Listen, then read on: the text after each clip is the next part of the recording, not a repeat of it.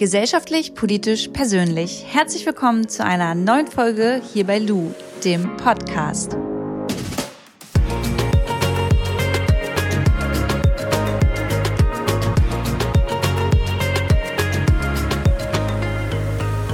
Wenn ihr diese Sprachnachricht hört, dann ist schon Mittwoch, der 25. März 2020, ein weiterer Tag in äh, Corona, Isolation, Quarantäne ähm, ist vollbracht und ihr startet in einen neuen Tag und ich erzähle euch kurz, wie mein Montag war.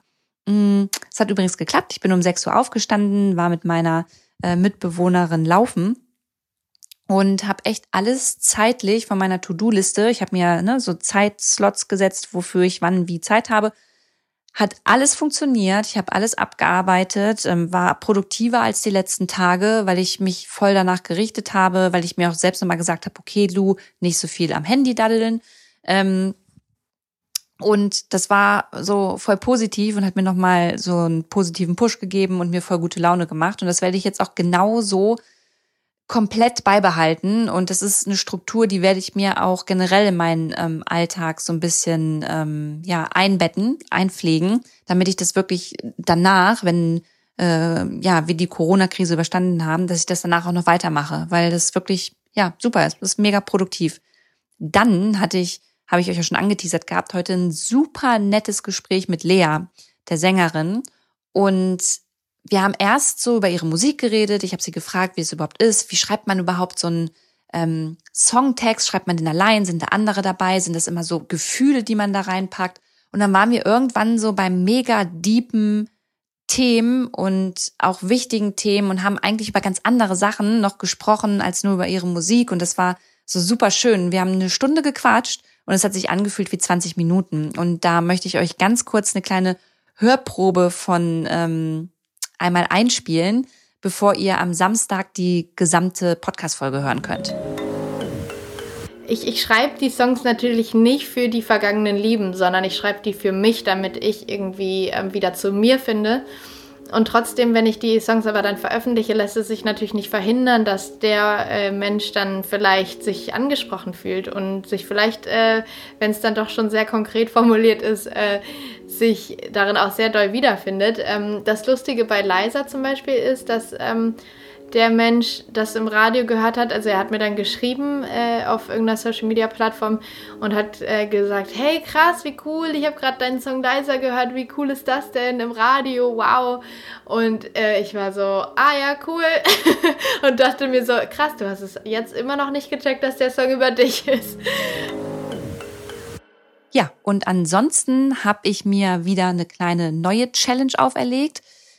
Ihr wisst ja alle, dass ich mich vegetarisch ernähre und größtenteils auch vegan. Es ist aber oft mal so, dass ähm, ja wir wir haben Hühner bei uns, äh, bei meinen Eltern auf dem Dorf, dass ich da mal Eier esse und auch ehrlicherweise nicht so ganz um den Schafskäse herumkommen möchte, weil können könnte ich es auf jeden Fall, aber ich möchte irgendwie dann mal Schafskäse essen oder möchte mal Käse über die Nudeln ähm, gestreuselt haben.